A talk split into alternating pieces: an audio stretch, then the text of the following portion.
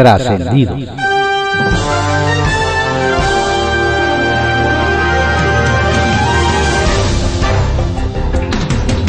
Continuamos con la audiosíntesis informativa de Adrián Ojeda Román, correspondiente a hoy, jueves 6 de enero de 2021. Demos lectura a algunos trascendidos que se publican en periódicos de circulación nacional. Templo Mayor, por Fray Bartolomé, que se publica en el periódico Reforma. Lo barato sale caro, pero las ocurrencias salen carísimas. Cosa de ver que el presidente Andrés Manuel López Obrador ahora salió con que van a cambiar otra vez el trazo del tren Maya que correrá por la ribera Idem. En marzo del año pasado, cuando ya estaba todo el proyecto para el tramo 5 Cancún-Tulum, el presidente salió con la novedad de que el tramo norte Cancún-Playa del Carmen sería elevado, que porque los ingenieros militares lo habían convencido, el caso es que la licitación que estaba a punto de fallarse se tuvo que cancelar. En agosto, la Secretaría de la Defensa Nacional le pasó a Fonatur una factura por 450 millones de pesos solo por hacer el proyecto ejecutivo de la obra que construirá. Claro, la propia Sedena. Se supone que para abril, a más tardar, debe estar listo el plan maestro. Nadie sabe si el nuevo trazo irá todavía por arriba o si regresará a la idea original de ir a ras de tierra. Lo que sí es un hecho es que desde hace más de seis meses Fonatur hizo el contrato para construir una carretera provisional de 23 kilómetros para desahogar el tráfico por las obras. Pero si el trazo ya cambió, todo hace suponer que a tanto gasto millonario se lo llevó el tren. Vaya dilema en el que se encuentra Francisco Martínez Neri, el flamante alcalde morenista de la capital oaxaqueña. Tiene que decidir entre investigar los malos manejos de su compañero de partido, Osvaldo García Harkin, o ser su tapadera. El experiodista, ahora convertido al credo de Morena, asumió en Año Nuevo como edil de Oaxaca y se encontró no solo con las arcas vacías, sino con una y otra y otra denuncia en contra de su antecesor por posibles actos de corrupción. E inclusive hasta citatorios del órgano superior de fiscalización que fueron olímpicamente ignorados. En su primer discurso como alcalde tuvo que reconocer que era necesario hacer auditorías e investigar, pero realmente no ha querido lanzarse de lleno contra García Harkin. Por cierto que el alcalde saliente no estuvo en la ceremonia de toma de posesión. ¿Pollitos en fuga? Es pregunta. Da la impresión de que AMLO tiene una relación de amor-odio con Monterrey y todo lo que representa, o lo que él cree que representa. Y es que un día se reúne en muy buenos términos con un regiomontano como Carlos Salazar, pero al día siguiente sale a descontar al TEC de Monterrey sin venir a cuento.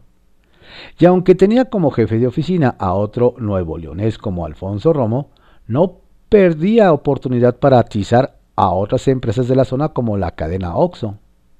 Quién sabe si es puro prejuicio o simplemente al presidente no le han invitado a probar el tradicional chicharrón de la Ramos. Circuito Interior, que se publica en el periódico Reforma. Pues sí, la uva de fin de año con la que Carlos Augusto Morales deseó irse al gobierno federal resultó efectiva. Como nuevo secretario particular de la jefa de gobierno, ayer fue presentado Fernando Aureliano Hernández, quien la acompaña desde los tiempos de la delegación Tlalpan. Valga la redundancia, o debe decirse la discordancia, pero alguna circunstancia muy particular debe haber con este puesto, pues es el cuarto personaje que lo ocupa en menos de tres años famosa por intentar, sin éxito, prohibir el hospedaje de aplicaciones en condominios, la diputada Leticia Estrada sorprendió ayer al asegurar que no es posible que haya quienes se quejen de la violencia en las corridas de toro, pero les gusten los vistecitos. Y al escuchar tremenda confusión gimnasio magnésica, dicen que más de uno tuvo ganas de hacer justo como hacen los chuletones cuando se fríen en el sartén en romerías, en vías principales la reactivación económica en pleno por los Reyes Magos, en paralelo con la reactivación del coronavirus. El Caballito, que se publica en el periódico El Universal. Será en los próximos meses cuando veamos si realmente es una apuesta seria la regulación de las llamadas ambulancias patito en la Ciudad de México.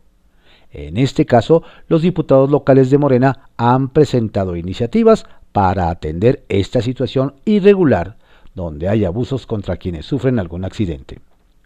Primero está la iniciativa de la vicecoordinadora del Grupo Parlamentario Morenista, Guadalupe Morales, y ahora la del integrante de la Asociación Parlamentaria Verde Juntos por la Ciudad, José Martín Padilla, quien llevó otra propuesta. Y le platicamos, no son las primeras, pues en la pasada legislatura al menos hubo otro par que se fue a la congeladora. Así que ahora veremos si realmente los diputados le entrarán de fondo o solo es una llamarada de petate. Sierra Sheinbaum, primer círculo de confianza. Nos dicen que la llegada de Fernando Aureliano Hernández a la Secretaría Particular de la Jefa de Gobierno, Claudia Sheinbaum, no es casualidad. Quien ocupará el cargo que dejó Carlos Augusto Morales es una persona cercana a la mandataria capitalina, pues cuando fue delegada de Tlalpan, él se desempeñó como director general de Jurídico y Gobierno y luego cuando ella pidió licencia, don Fernando se quedó como delegado. Si bien en estos primeros años fue designado como director del Instituto para la Atención y Prevención de las Adicciones Capitalinas, ahora regresa al primer círculo de la jefa de gobierno. A recuperar la seguridad en Sinacantepec. Arrancó el trienio del presidente municipal de Sinacantepec, el priista Manuel Vilchis Viveros, quien señaló que el reto mayúsculo será el equipamiento para la Corporación de Seguridad, porque si bien hay algunas patrullas, dijo que hacen falta más y personal capacitado.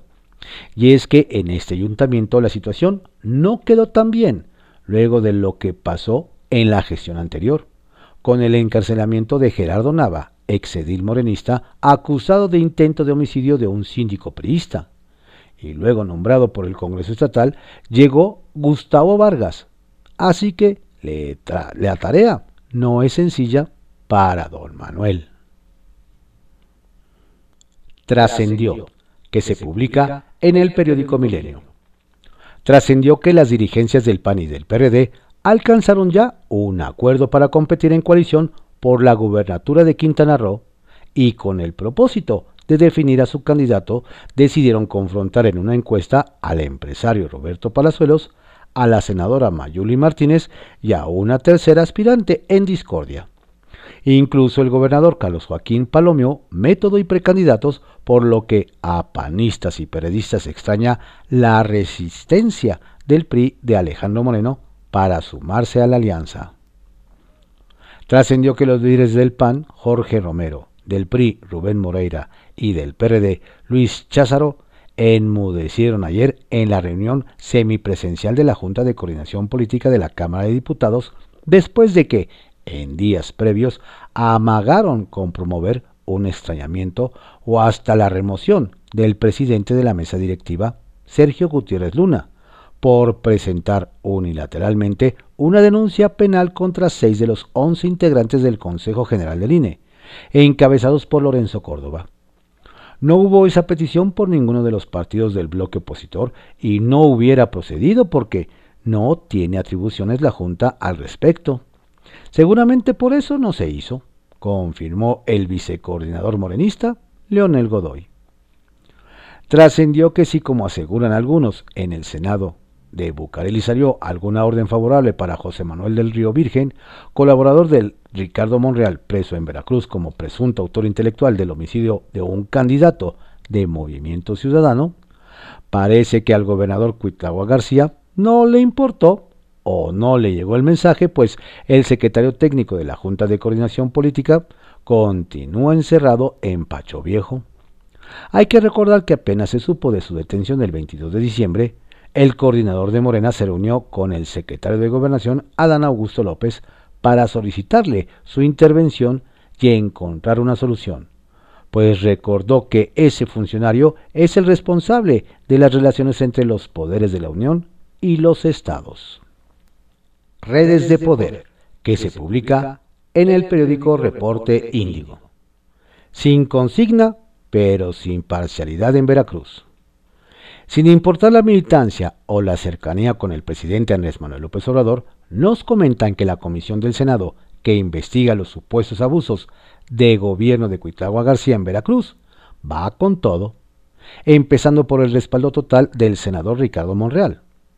Fuentes cercanas señalan que los legisladores, entre ellos algunos compañeros de partido del gobernador, quieren dejar un precedente para que en México sean respetados los derechos humanos de todos los ciudadanos, comenzando por las autoridades. Y aunque en Veracruz han desestimado la creación de esta comisión, nos hacen ver que cada vez son más las denuncias en contra de la administración estatal, incluso de sus propios compañeros del el instituto político. La consigna es que aseguran no habrá parcialidad. Agua y aceite. La alianza va por México trascenderá la arena electoral, nos comentan, y se materializará como un frente común en el Congreso de la Unión de manera más abierta a partir del próximo periodo ordinario. Esto después de que el presidente de la Cámara Baja, el morenista Sergio Gutiérrez Luna, formalizara la denuncia penal en contra de los consejeros del Instituto Nacional Electoral, lo que amalgamó los intereses opositores. La alianza parece sólida, pero recordemos que en el pleno electoral la coalición solamente irá en cuatro estados en donde se renovarán gubernaturas.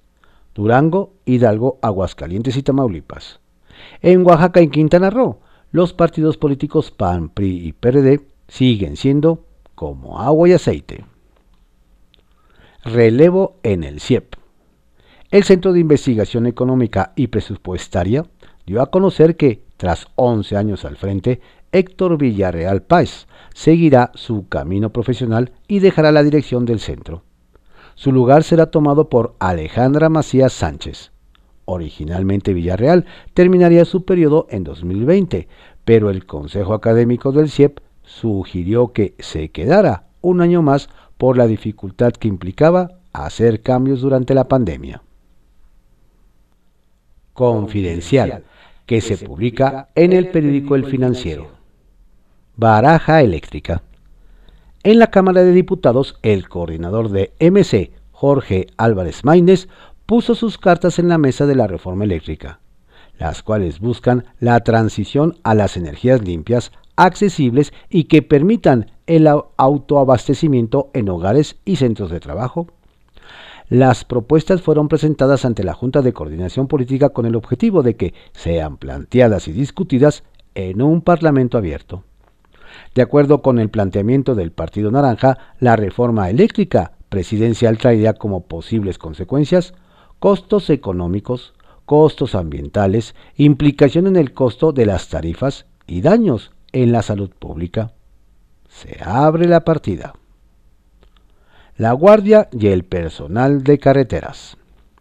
Cientos de elementos de la Guardia Nacional protagonizaron una airada protesta ante sus mandos, por el temor de ser despedidos de la corporación. Se trata de elementos del área de carreteras, quienes fueron convocados desde diversas partes del país para presentarse en la base Contel, en Iztapalapa.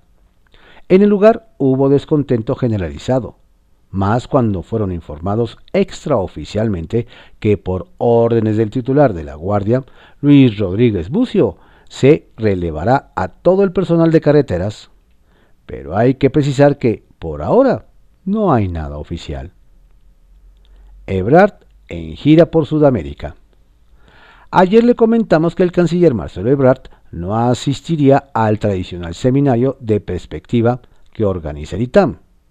Nos precisan que la razón de la ausencia es la realización de una visita a Sudamérica donde hoy se reunirá con Gabriel Boric, presidente electo de Chile, y mañana estará en Buenos Aires donde entregará a Argentina la presidencia rotativa de la CELAC, que ostentó México en los pasados meses.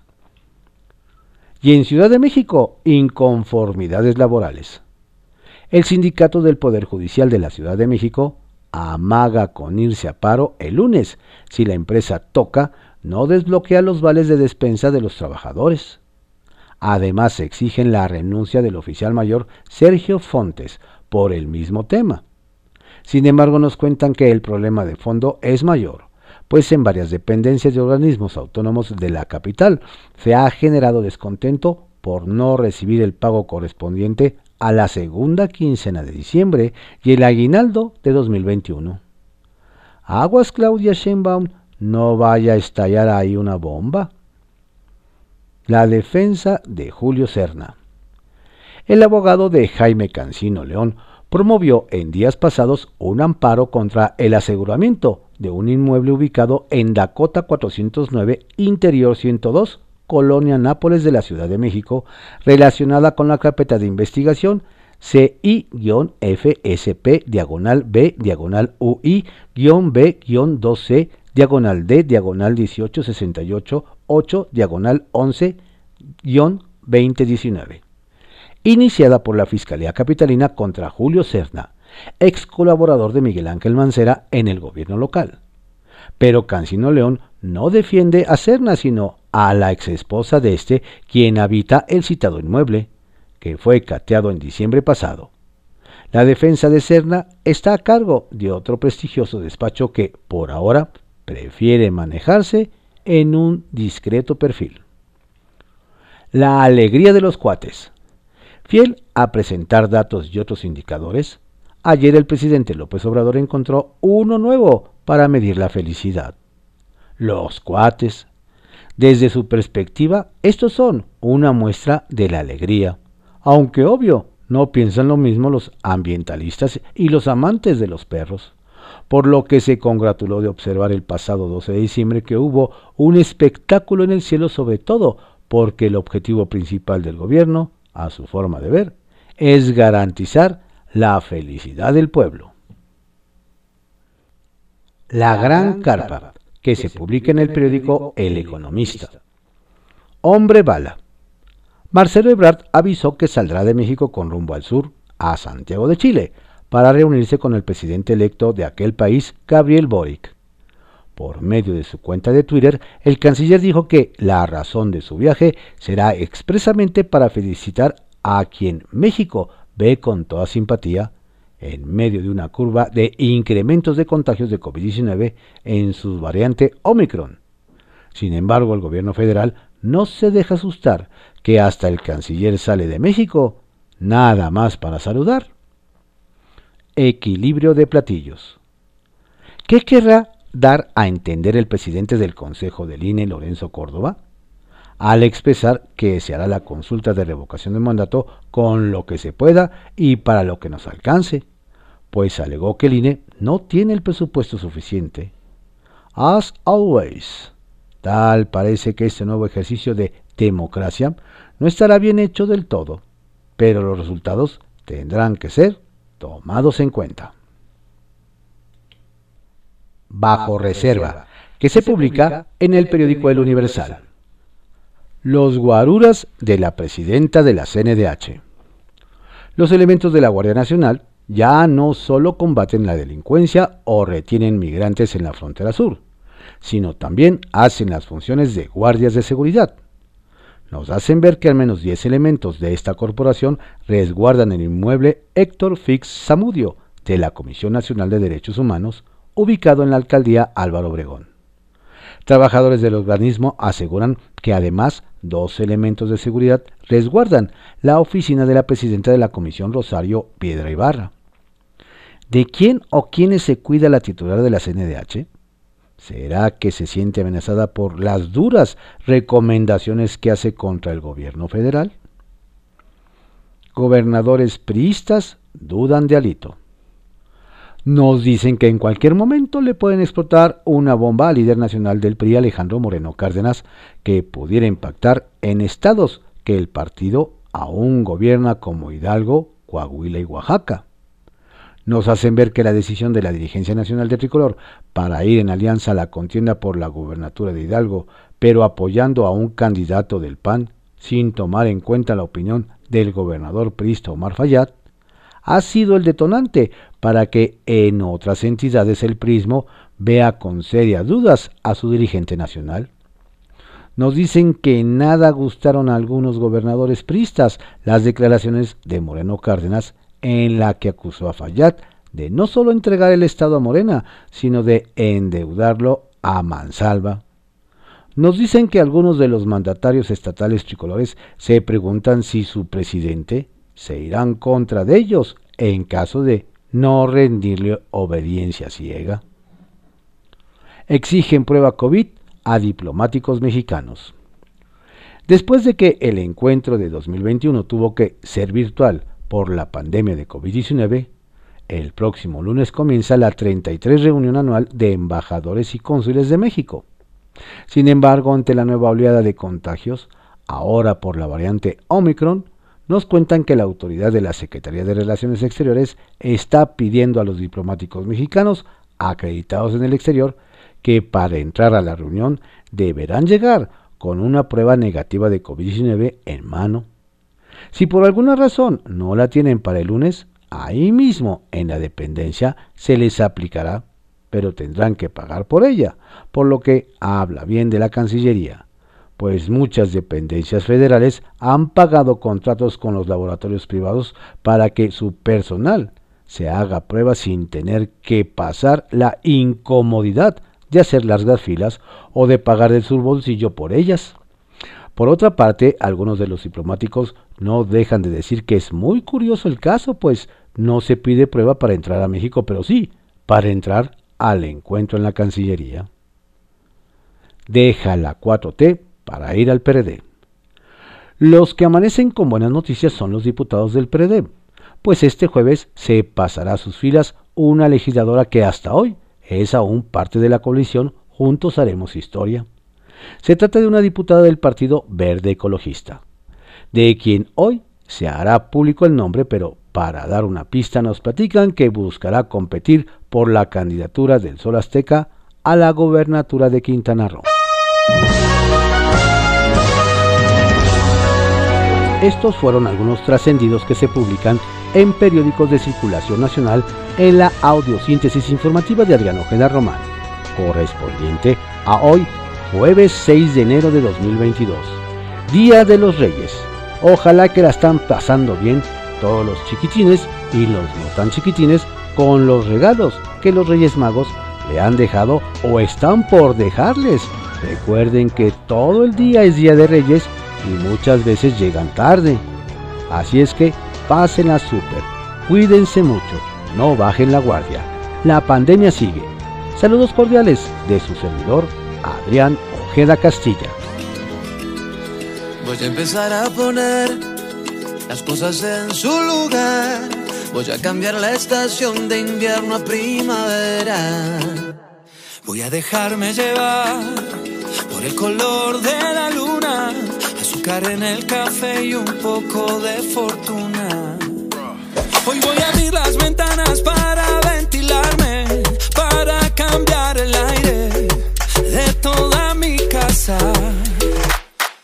hacer que se cumplan todos mis deseos. Voy a despertarme y empezar de nuevo. Para ser feliz no necesito de dinero.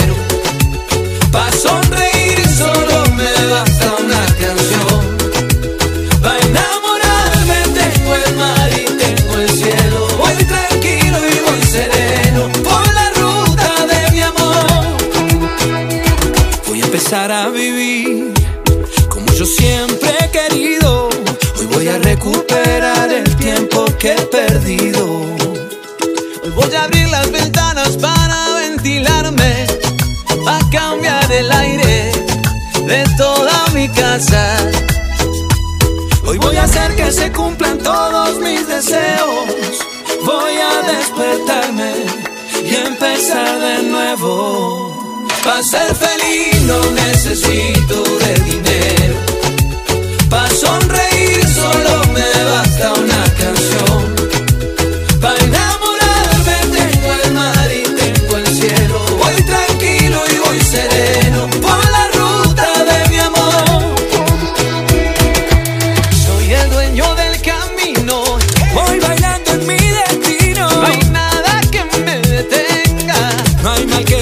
no venga, con dinero no se compra. Lo más simple es lo que importa, ya lo verás. Ya lo Para ser verás. feliz no necesito de dinero.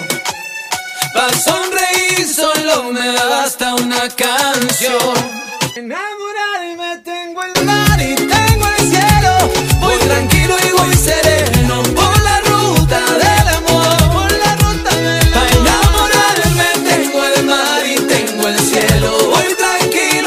Sereno por la ruta de mi amor. Voy a dejarme llevar por el color de la luna, azúcar en el café y un poco de fortuna. Está lindo, está lindo.